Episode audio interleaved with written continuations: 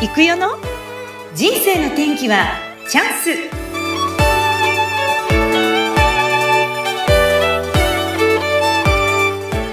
人生の天気はチャンス。この番組はゲストさんの人生を自らの口で語っていただきご自身の人生の振り返り人生観などを探っていく番組です。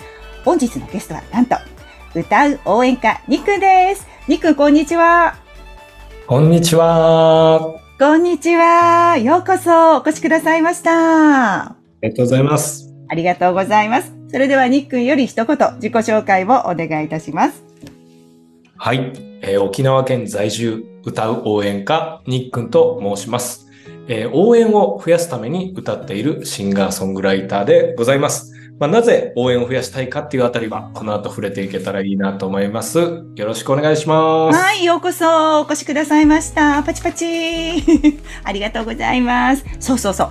応援をテーマにっていうことで、私、この前ですね、はい。あの、生リックにお会いしまして、静岡県の藤枝市でもうナンパしちゃったんですけれども、ようこそありがとうございます。そう、応援テーマにっていうことなんですけど、これはまた、え、今日と唐突すぎるかもしれないんですけど、はい。うん、どうしてその応援がテーマなんですか、今？ああ、ありがとうございます。もうここ行っちゃいましょうか。あの、大丈夫です。あの、僕の人生すごく応援がテーマで、うんまず最初に応援で印象に残ってるのが、応援してもらえなかったっていうのが僕の人生で強烈な体験にあります。へえ。はい。あの、中学校の時に僕初めて夢ができたんですよ。はい。はい。それは歌とかではなく、えーバスケットボール。バスケット。はい、スラムダンクっていう漫画でうんうんバスケットボールブームが来て、僕もハマってプロになりたいって思って、えー夢ができてですね、毎日もう本当に早朝から夜の夜遅くまでずっと練習してたんですね。へえ。すごい。うんうんうん。すごい練習し 強豪校だったんですか？いや、強豪校じゃなかったので、めちゃくちゃもう頑張って、なんとか頑張ればいけんじゃないかってすごい頑張ってたんだけど、えーそんなある日、親父が、うちのおとんがへ僕の部屋にバーンって入ってきて、お前いつまでそんなことやってんねや、そんなんで飯なんか食えるかって言われたんですね。いきなり？いきなり。え、なんか、なんかあったのかな、お父さん。ずっと見てて。多分、多分、多分なんですけど、今思うと、おとんもすごい、なんだろう、あの、地位、地位というか、なんていうのかな。うんえっ、と、立場が上に上がって、すっごい忙しい時期だったのに、息子がずっと朝から晩まで、多分うるさかったんですよ。バスケットボールがダムダムするから。あ、部屋の中でやってたってこと？部屋でも、部屋でもちょっとやってたんですよ。で、それ、多分そういうのがすっごいうるさくて怒ってたんだと思うんだけど。あ、練習ってか、あの、ボールをこうポンポンポンポンってやってて。さすがにつかないんだけど、ちょっとこう、何？はあこう、ボールを体の周りで回したり、こう、シュートのイメージをしたりしてると、つい、ついね、壁に、家の壁に当たったりして、ドーンってなったりしてたから、多分、今思うと、それが腹立ってたんだろうなっていう、忙しはあい。寝れないし、みたいな。うんうん。なんであいつは一人で興奮してみたいに思ってたのかそうそうそう。今思うと、な。うんあ自分もちょっとそれは配慮がなかったなって今は思うんだけど当時はすごく落ち込んでねあ親父は応援してくれないんだっていうふうにすごいすごいまあ落ち込んでうんあでも素直ですね。そこでなんだよ親父って言うんじゃなくて落ち込んじゃったんだ、その時に。あまあその時は喧嘩しましたよそこではもう親父と大喧嘩になったんだけどでも内心がすごいあ悲しいなあこんな大変な夢だから応援してほしいんだけどなと思いながら悲しかったんですよね。うん。うん、っていう体験が僕の中で応援されなかったっていうのがすごい辛い体験があって、あって、はいまあ、それがあったんですけどこの一昨年いや去年か2022年うん。6月え僕はもう音楽をやめようって決めたんですよ。え、で待って、バスケをやりながら音楽行っちゃったんですか、その後すぐ。はいあだいぶ間すみませんはしょりましたけど、ね、そそこ聞きたかっっていう応援のた。あ、まあ応援からね。うんいろいろね間もあるんですけどちょっと分かりやすいのでいくと2022うん年うん6月に、あのまあいろんんなことが重なったしコロナで音楽もしてなかったですから、あのもう音楽やめようって思ったんですね。ど。うんうん音楽やめるぞって決めたのが2022年6月。え、1年前ですか、まだ？1年前です。え？うんうん。まあ、全然その前やってなかったですけどね。はい。えーで、やめようって思って、もうでも、一個だけ予定が決まってて、うんえーそれが沖縄でのイベントで、うんえーテツクマン、えー香取隆信さん海運アドバイザー、蔡良平さんっていう方と一緒のイベントだったんですよねす。ごいすごい。有名な方ばかり。うん。そうなんです。で、まあ本当はね、もうやめようと思ってるからやめときたいなと思いながらも、その、香取さんとかね、見た目怖いし、なんか出ねえって言ったら怒られそうだなと思って、しょうがないから、しょうがないから、ステージに立ってですね、まあ、行ったんですよ。はい。でも僕はもともと人前が苦手で人目が気になって自信もないですから、だから音楽をやりたくない、やめようって思ってたぐらいなので、うんその日もすっごく、えーステージに立って緊張して震えてたんですよ。うん震えてたんだ。1年前ですよ。うん。震えてました。もう指とかね、震えたり、えー多分声も震えてたんですけど、そんな時、あの、客席の方を見るとですね、香取隆信さんってね、こちらの番組にも出た出られた香取さんが客席のど真ん中にいらっしゃって、その香取さんを見ると、香取さんが僕の方を本当にね、優しい目で、へえ。仏様のような目でね、ずーっと見ていて、はい、もうその目が、まあ何も言葉は発してないんだけど、もう大丈夫だぜ、応援してるよ、お前一人じゃねえからなって言ってるのがもう伝わってきて、ああ、なんか想像できます。香取さんのその様子。うんですよね。もうそれが、こんなに人を応援する人いるんだって、まずそこですごく感動して。でも僕はもう人前苦手ですから、とにかく香取さんだけを見ようと思って、香取さんをずっと見て、その日なんとかライブを終えたんですね。うん、そうだったんだ。うん。はい、なんとかライブを終えて、ステージを降りると、今度は蔡良平さんが駆け寄ってきてくれて、蔡先生。はい、握手とハグをしてくれて、めっちゃ良かった、響いたって言ってくれたんですよね。うんうん。あの、まあ、その時僕、蔡さん初めて会ったんですけど、蔡さんがそんな褒めてくれたのがまたすごい嬉しくて、うん。で、そこから香取さんや蔡さんが、いや、やめんなよ、もうい続けなよって言って、うん。あの、応援してくれてですね、香取さんはイベントに呼んでくれたり、えーある曲を歌ったらこれめっちゃいいから CD 出そうぜって言って、うん。えーサポートしてくれてね、うん。CD を出すことになったりとかしてですね、そう、そんな流れがあったんですよ。なので、うん応援してもらったことで僕は去年音楽をやめようと思ってたけど、今年2023年 CD も出ましたし、うちにもうたくさんライブで呼んでいただけるようになったんですね。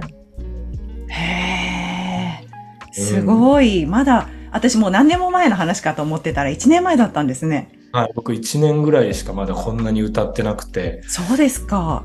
うん。はい、全部その香取さんやサイさんやテンツクマンとかワッカンさんっていう僕の大好きな人たちが応援してくださったおかげで自分はこんな風に見たこともないような、えー未来に来れてるんで改めて応援ってすごいんだな。人の可能性が無限になるな。っうんうんうんていうのをすごく感じて、えー応援が増えればハッピーが増えると思ってですね応援を増やすっていうテーマで、えーやって歌う応いらっしゃる援家としてやらせてもらってます。いやー、すごいお話でした。いやー、びっくり。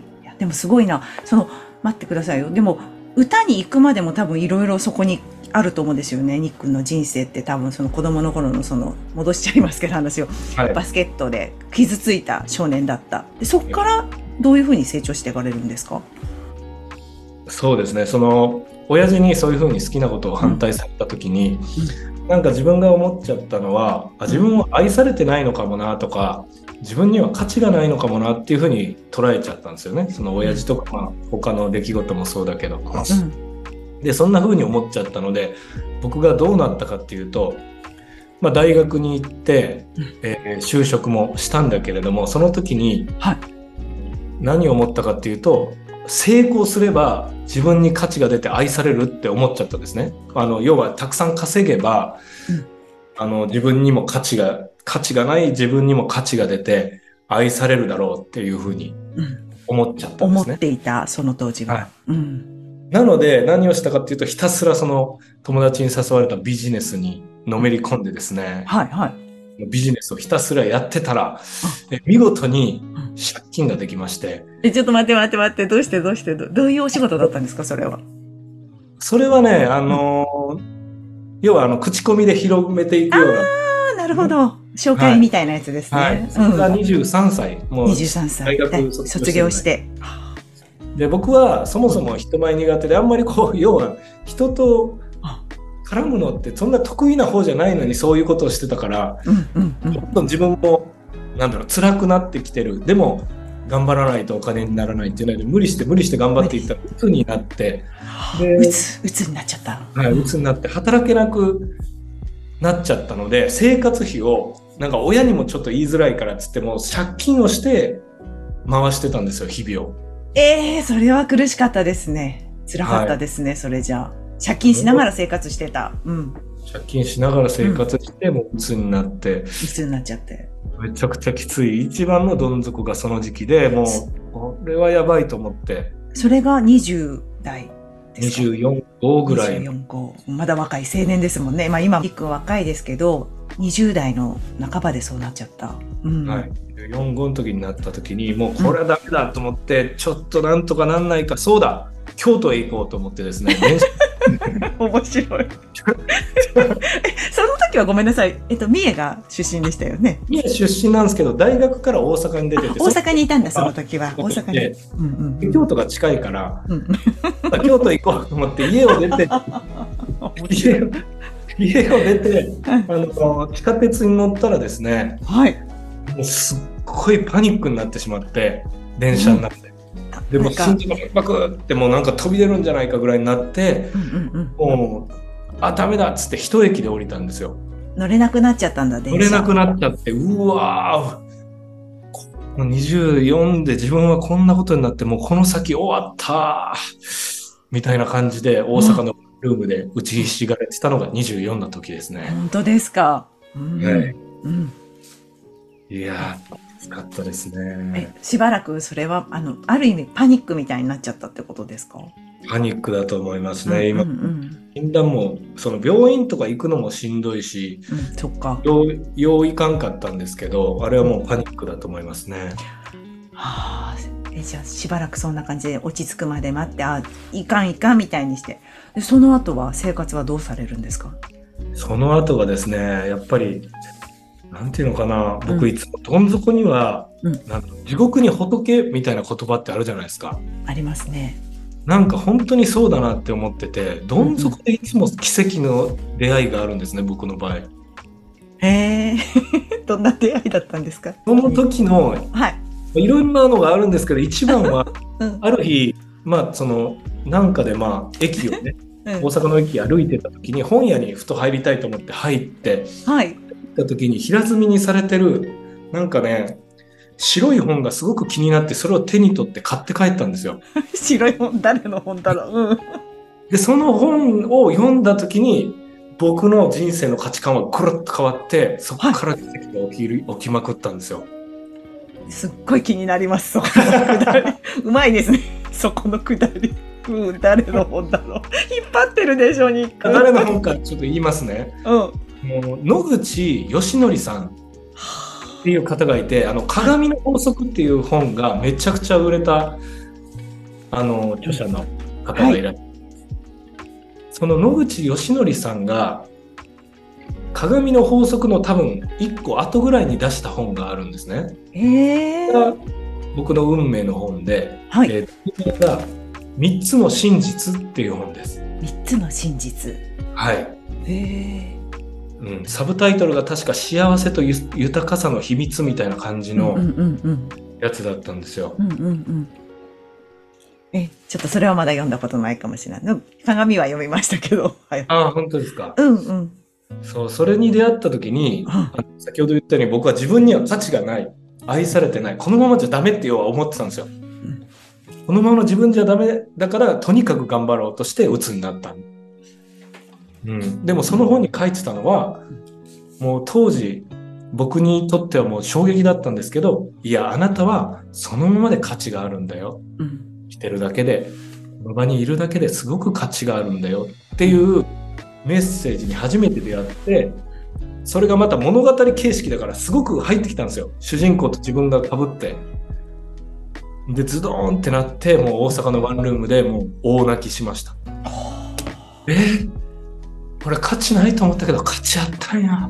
愛されてたんやみたいな感じで、ブワーって。泣いて大泣き。泣きましたうんうんうん泣いた後は、もう、ある意味こう、なんだろう、価値観がもう180度変わるような感じで、そのままでよかったんだって気づかれて。はい。まあ、それがまずでかかったんですよね。このままの自分でも価値があって愛されるっていうので、まず、あ、そんなに頑張らなくていいんだっていうふうにまず一個慣れたのと、もう一個は幸せについての秘密がそれに書かれてたんですよ、その本に。うん。で、それは、あの、もちろん今から話しますけど、あの、これで本買ってくださいって言ったら、アフィリ、アフィリエイトみたいな。ま あいいや。いや冗談ですけど。な、なになにああのーそう幸せについて僕はずっとそれまではあのお金をたくさん手に入れるとか、まあ、いい仕事に就くとかうん素敵なパートナーができるとかで、まあ、あの幸せになれるってずっと、まあ、思ってたんですよ。でもその本に書いてたのは幸せっていうのはあの何か条件で手に入るものじゃないと。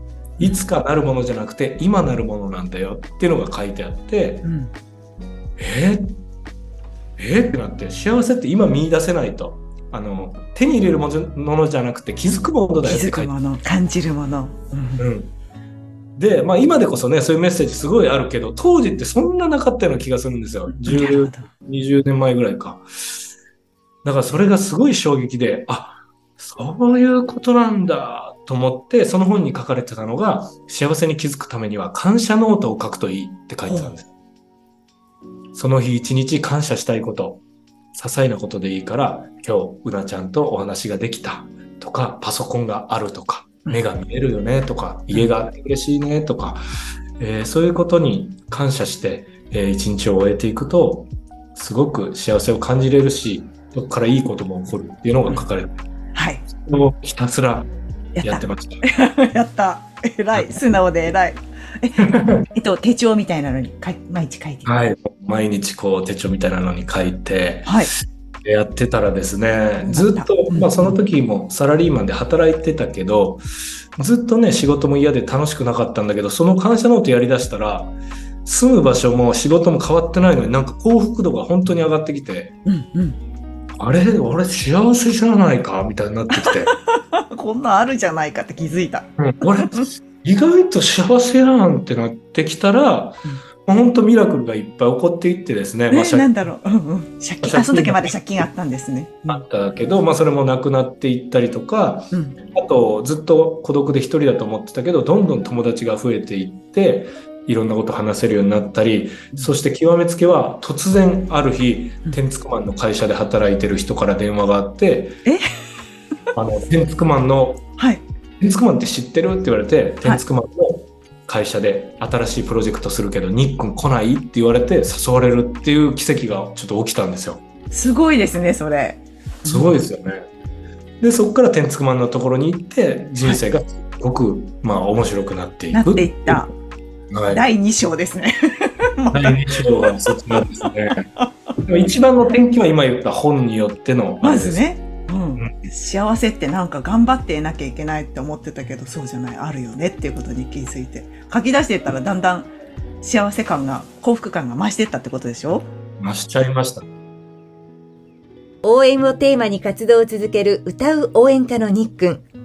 伸びやかな声で歌い続けるその歌声からは、人目を気にしたり、苦しかったという姿は全く感じられませんが、そんな時に出会った香取さんやサイさん、ワッカンさん。自分のことを信じてくれる人がいたからこそ頑張れた。若い頃は借金をして鬱になったこともある。